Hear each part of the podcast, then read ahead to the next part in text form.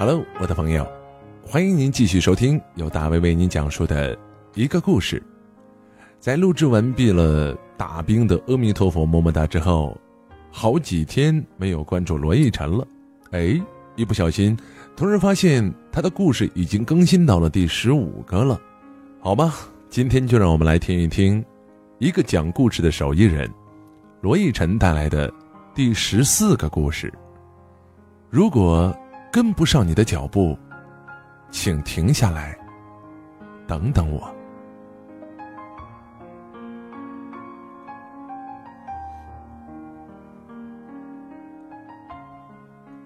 老马是一个文理双全的资深学霸，他酷爱读史，呃，历史的史，哈哈。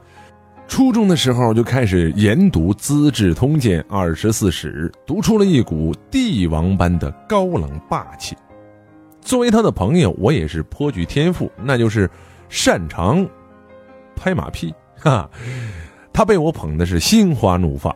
考试呢，就让我抄袭。然而我们的友谊并不牢靠，他是帝王，我是随从。伴君如伴虎啊！我生怕他一不高兴就断了我的抄袭的福利。好在，我手上有一张王牌，那就是同桌兼班花白小宁。在白小宁的面前，我把老马吹成了一尊神，然后又忽悠老马说班花呀无限的崇拜他，已经爱到不能自拔。本来小白看老马是平视，渐渐的呢，哎，变成了仰视。小白呢，又有一些近视，不戴眼镜看人的时候啊，目光就有一些痴。面对小白的痴痴仰视，老马是微笑颔首，心想：朕有个这样的妃嫔，倒也不错。哈哈。俩人好上之后，小白常给老马送零食、巧克力、夹心饼、牛肉干，花花绿绿一大堆，源源不断的贡品，皇上享用不完，转手赏赐给我。相处了一段时间，老马就开始抱怨了：小白好看是好看，对朕也很殷勤，可脑子不行，数学差的没底儿。历史更白痴，他居然以为万里长城是红军万里长征的时候顺便修的。我说你这才般配嘛？你负责治理天下，他负责貌美如花。老马正颜厉色说：“朕要让他秀外慧中。”于是老马鞭策小白学习，小白也努力，却不见成效。有一天自习课，老马和我换了座位，给小白讲题。解方程式，边演算边分析，折腾了半个钟头，最后算出了答案，等于零。小白眨眨眼，呆萌的望着老马。算了那么久，结果等于零，你觉不觉得很崩溃呀？老马捶胸，高声的说：“这这，上天把智慧洒向人间，你却机智的打了一把伞呢，你啊！”全班哄堂大笑，小白趴在桌子上哭，身体呈弯弓状，一抽一抽的。弱弱的小白其实很倔强，很长时间他都不理睬老马。老马被打入冷宫，却仍然一副高冷的帝王范儿，两个人就耗着。有一天放学路上，小白遭遇了一帮小流氓的调戏，为首者号称是帮派老大。指着胳膊上纹的青龙问小白：“知道我这啥标记不？”小白怯怯的回答说：“这带鱼。”靠！老大郁闷的骂：“白痴啊你！”话音刚落，老马挥舞着板砖杀到，势如猛虎。结果对方灵巧一闪，反手将砖头给夺回来了。照准老马的脑门，猛地拍下，整个动作是敏捷连贯，一气呵成。殷红的鲜血顺着额头开始淌，一见血，老马昏厥倒地。小白大声呼叫啊！有人闻声跑来，一帮流氓掉头奔走。好心人架起了老马，帮小白叫了一辆出租车。在弥漫着消毒水气味的急诊室，值班医生穿针引线缝好老马额头上的伤口。老马是疼醒的，惨白的灯光下，他就像是一幅受伤的画。医生说头部是外伤，昏厥呢是因为晕血。后来养伤的日子里，小白天天给老马送大枣、花生、红糖、煮鸡蛋，说是补血贡品。老马感觉自己像在坐月子，对小白说：“嗯，你对朕还是那么殷勤哈。”小白说：“是你对我殷勤，放学还跟着我。”老马说：“我不跟着你，你就被流氓擒拿了。”青春的岁月像条河，流着流着，就成浑汤了。很多事情记忆模糊，但我记得我对老马始终很恭敬。至于老马和小白，说不清谁对谁更殷勤。班长大李也是学霸，当时啊很看不惯我们仨，总是跟老马作对，甚至举报老马和小白早恋。小白气急了，拿了一把锥子，要去扎班长的车胎。老马说：“这小孩才搞这种把戏。”小白坚持要出气，上体育课的时候拉着老马离开尘土飞扬的操场，直奔车棚。找到了班长崭新的山地赛车，小白猛扎了几下，车胎却是完好无损。老马皱皱眉头说：“这种加厚型的车胎，内直径十六英寸。”宽度二点一二五英寸，根据力学计算，锥子呢应该呈上斜四十一点六度，可以轻松扎破。说完，老马拿出量角器，测量比划，用锥子轻轻一扎，车胎砰的一声破了。哈哈，班长电线杆似的杵在后面，击掌喝彩：“好啊，干得好啊！”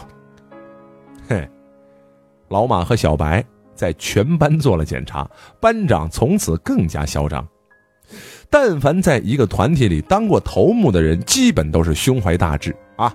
班长大李也爱读史，一心呢想成为李世民呢，这样一般的伟岸人物。多年以后，班长大李终于实现了他三分之二的理想，李世民啊，他成了。市民。多年后，老马和小白仍在一起，但是聚少离多。我很怀念那段青春时光啊！啊，老马是帝王，小白是妃嫔，我呢，随从。哼，我们共同演出了一部少年版的宫廷戏啊！如果拍成电视剧的话，我觉得可以叫做那个青少年。公，老马和小白聚少离多，那是因为老马在上学，而小白在工作。高考前，老马集中辅导了小白两个月，列出所有科目最容易出现的考题。然而，小白仍然没考好，只能选择去卫校。毕业之后，在医院急诊科当护士。小白对老马说：“你别怨我，我已经尽力了。”可我不是读书的料，怎么也跟不上你的节奏啊！老马嘴上不愿，心里多少有一些不满。后来，老马在本市最牛的大学读完了四年本科，接着读研究生。小白常常加班，逢休假，科里一个电话打来，小白也会马上回医院。更郁闷的是，约会去吃饭，小白呀，老爱讲那些血肉横飞的事情。比如说车祸把人撞得支离破碎，比如说建筑工地高空坠落，砰，钢筋插进胸膛；比如跳楼自杀者摔出脑浆，黏黏的像豆腐脑一样。哇哟！有的时候啊，还绘声绘色的描述抢救的细节。只听除颤器砰的一声，电流冲击心脏，将死的病人腾的弹了起来。晕血的老马头皮发麻呀，满桌的食物摆在眼前，难以下咽。而老马呢，演讲自己研究的课题，小白就像是听外语。有一次，小白听着听着睡着了，老马依旧滔滔不绝。他觉得自己颇有演讲的天赋，打算以后啊留校当老师。于是征询小白的意见，小白回复了一个轻轻的鼾声。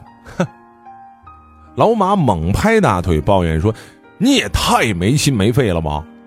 小白惊醒，委屈的说：“我刚上完通宵夜班，这么辛苦，还要听你讲课，你都不知道心疼我。”老马说。就因为你上课不用心，打瞌睡，所以成绩差，读了卫校，所以你才上夜班。小白说：“我知道从一开始你就不喜欢我当护士，可我喜欢这份工作呀。”彼此越来越不在一个频道上了，话不投机，相互埋怨，却闹不清问题出在哪里。两个人吵来吵去，很久没见面。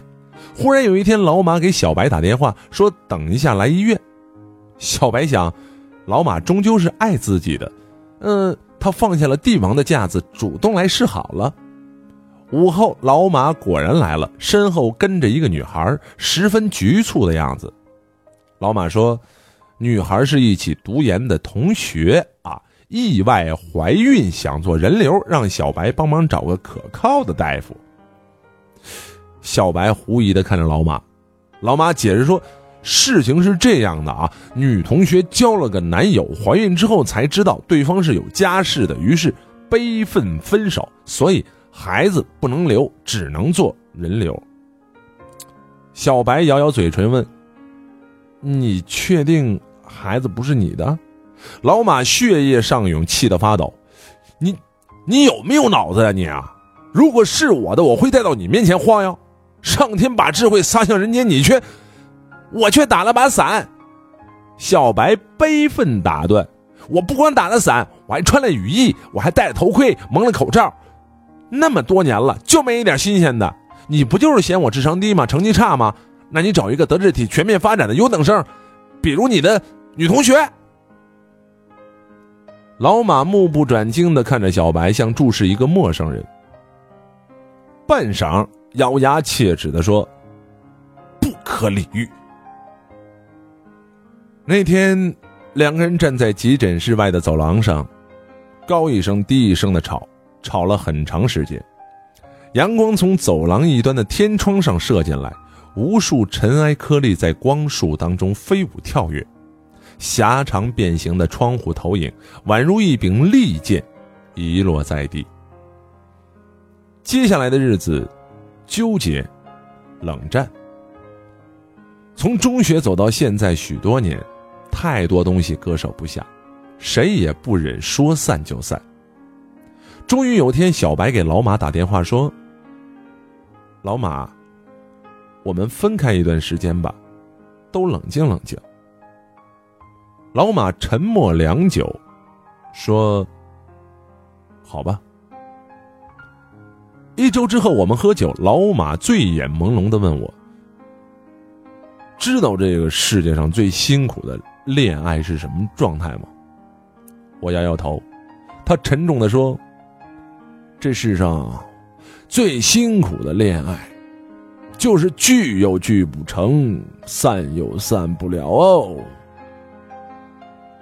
老马说这话的时候是二零一四年的十月，埃博拉病毒在非洲爆发，小白已随援非医疗小组飞往几内亚。小白去援非，事先没有告诉老马。半个月之后，老马才知道，小白远在埃博拉疫情最严重的几内亚，终日穿着厚厚的防护服，戴着严实的手套、口罩、防护镜，穿梭在雨林地区。几乎每天，他都在面对着死亡。那是一种极其恐怖的死亡，心脏渗血，肝脏肿大。裂开，化脓腐烂，大脑缺氧，导致痴呆和癫痫发作。接着，胃肠黏膜脱落，患者猛烈的腹泻、呕吐，崩溃的血管和肠子像流体一般涌入体腔，直至死亡。当地通讯信号极不稳定，小白打了电话，刚说几句就断了线。老马打过去，小白的声音断断续续，模糊不清。接着。又断线，再打就打不通了。老马忧心如焚啊，上 QQ 去找小白，小白的头像始终是黑着的。有一天上线，老马看到小白的留言说：“这边的网络和电话信号都很差，上 QQ 几分钟就掉线，只能发邮件。”老马，我想你了，我给你写信。老马眼圈一下子就红了。他感觉小白有很多话想说，却只能仓促短短留言。老马比任何的时候都想念小白。老马每天查看邮箱，呆望着电脑屏幕，盼望着新邮件的提示。突然跳出来，信里小白说雨林地区出没的大象，说奇异打扮的黑人，却不说工作，只是让老马放心。他会照顾好自己。老马能想象出小白身处险象环生的境地，有多艰苦和危险。又一天，小白发来一张照片，照片当中的小白黑了，瘦了，整个人疲倦而憔悴。老马的心像被人揪了一把。每天入睡前，老马都会默默的为小白祈祷。可是不久。小白却病了，先是腹泻，接着发热头痛，四肢乏力，接着咽喉和肌肉也开始疼痛。这些都是感染埃博拉病毒的典型症状。于是，作为疑似感染者，小白被隔离了起来。援非医疗队出发前。医院开动员大会，让医护人员自愿报名。小白积极的报名参加，他想去接受挑战，去往遥远的地方，想想自己和老马的将来。临行前，医院领导和援非医护人员谈话，提醒大家，这是一项危险的工作，随时会面临死亡，需要具备大无畏的牺牲精神。工作当中，如果疑似感染了病毒，务必尽快给亲人。留下遗书。小白被隔离之后，给老马写了一封遗书，是这样说的：“亲爱的，今年是我们在一起的十二周年，知道吗？我一直都很崇拜你，从中学就崇拜你。你比我聪明，比我努力，比我成绩好。”你读过很多书，做什么事都有计划，有头脑，连扎车胎都扎的那么优秀。有时候我总觉得自己和你有距离，那种距离感我说不出来。如果不是罗逸晨那个小混蛋，我们可能不会走到一起。其实最初我没感觉到你喜欢我，我对你也仅仅是崇拜。直到那一次，你被流氓打伤，我发现你的高冷都是装出来的。你很在乎我，否则不会放学后还跟着我。也就是那一次，我真正爱上了你。可是我不是读书的料，总让你失望。高考没有能够上本科线，读了卫校。在医院工作之后，我们越来越谈不到一起，后来就总吵架。我想，我永远是个差生，而你永远是个优等生，我们属于不同的两个世界。我曾想过分开，可每次一想到，心就很疼，一跳一跳的疼。在一起那么多年。我舍不得你，在这里的每一天，我都非常想你，想见到你，想被你抱着，想听你说话，哪怕是听你讲课题，我依然会听着听着迷迷糊糊睡过去。因为在你怀里那样安睡，我感觉很踏实，很安心。也许以后再也没有那样的机会了。埃博拉病毒很可怕，体液接触、皮肤黏膜接触都会被传染。我亲眼见到它夺去了很多人的生命。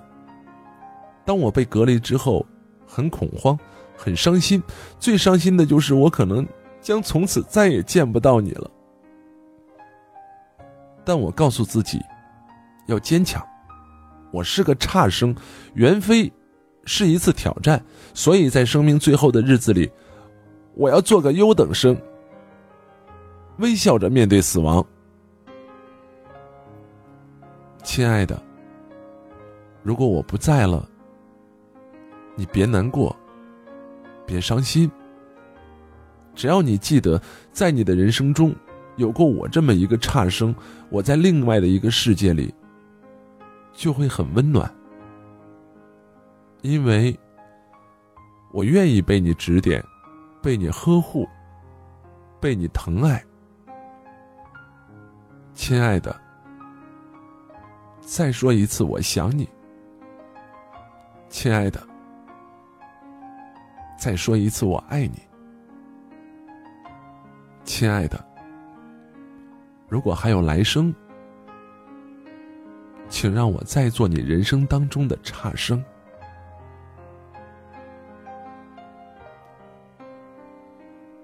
遗书里的一字一句，锥子般刺痛心窝。原来弱弱的小白内心是那样的坚强。老马坐在电脑前给小白回信，敲键盘的手不停的发抖，泪水模糊视线。屏幕慢换成汪洋。心里满是想说的话，却连不成个整句。在一起的时候，日子如流水，我们习以为常；当感情出现问题，我们相互埋怨，我们彼此指责。总是到了无可挽回的地步，我们才缝缝补补，才追悔莫及。老马心碎一地，寝食难安，形容枯槁，活像在坟墓里躺了一个月。他决定飞往几内亚去见小白，就算从此分隔两个世界，有些话也要当面说。就在办护照的时候，小白来电话告诉老马，经过一个月的隔离、反复的诊断，自己并没有感染埃博拉病毒。腹泻发热是因为使用了当地的变质食物，目前已经解除了隔离。老马的脑子刹那间空白，旋即满面惊喜的哭出声。二零一四年年底，小白回国，两个月后，和老马举行婚礼。小白身着婚纱长裙，化了淡妆，格外动人。老马西装革履，光鲜笔挺，像出国访问的领导人。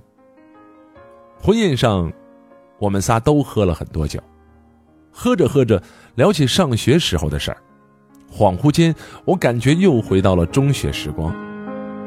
老马是帝王，小白是妃嫔，我是随从，一个优等生，两个差生的梦幻组合。